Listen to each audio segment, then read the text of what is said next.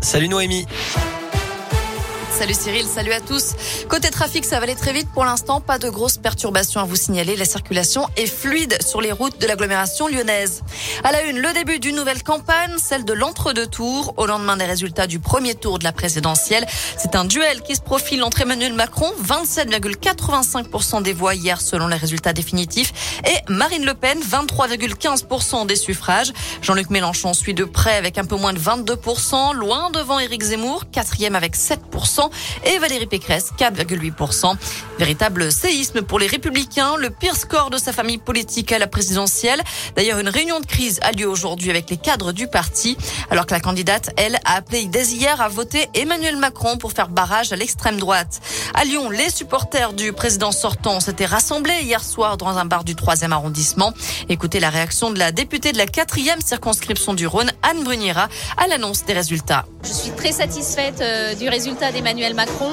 On est largement au-delà du score de 2017. Ça montre une envie, une adhésion qu'on avait entendu sur les marchés, mais euh, on n'entend pas tout le monde euh, lorsqu'on fait campagne et qui montre, je pense, hein, la volonté de garder un, président qui a tenu le choc pendant des crises inédites. Bien sûr, la crise des Gilets jaunes, celle du Covid et puis désormais la guerre en Ukraine. Ça, c'est ce qu'on avait entendu sur le terrain.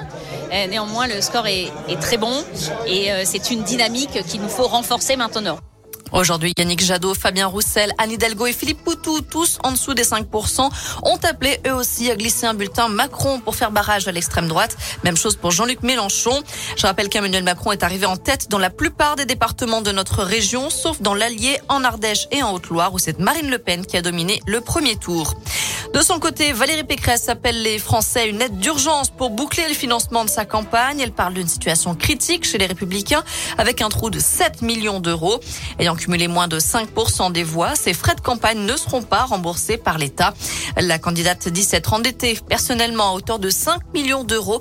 La date butoir est fixée au 15 mai. Euh, Yannick Jadot avait lui aussi lancé un appel aux dons dès hier auprès de ses militants.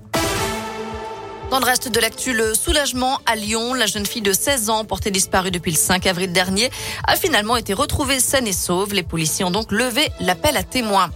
Au chapitre judiciaire, trois jeunes hommes sont jugés à partir d'aujourd'hui pour avoir torturé et tué un homme de 28 ans en 2019 sur les pentes de la Croix-Rousse.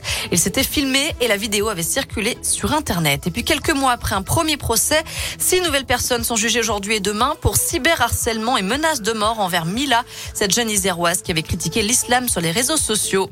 Enfin, attention, retour du sable du Sahara à partir de demain, des poussières de sable qui vont toucher l'ensemble du pays. Côté météo, cet après-midi, on a encore une belle journée ensoleillée, température 15 degrés.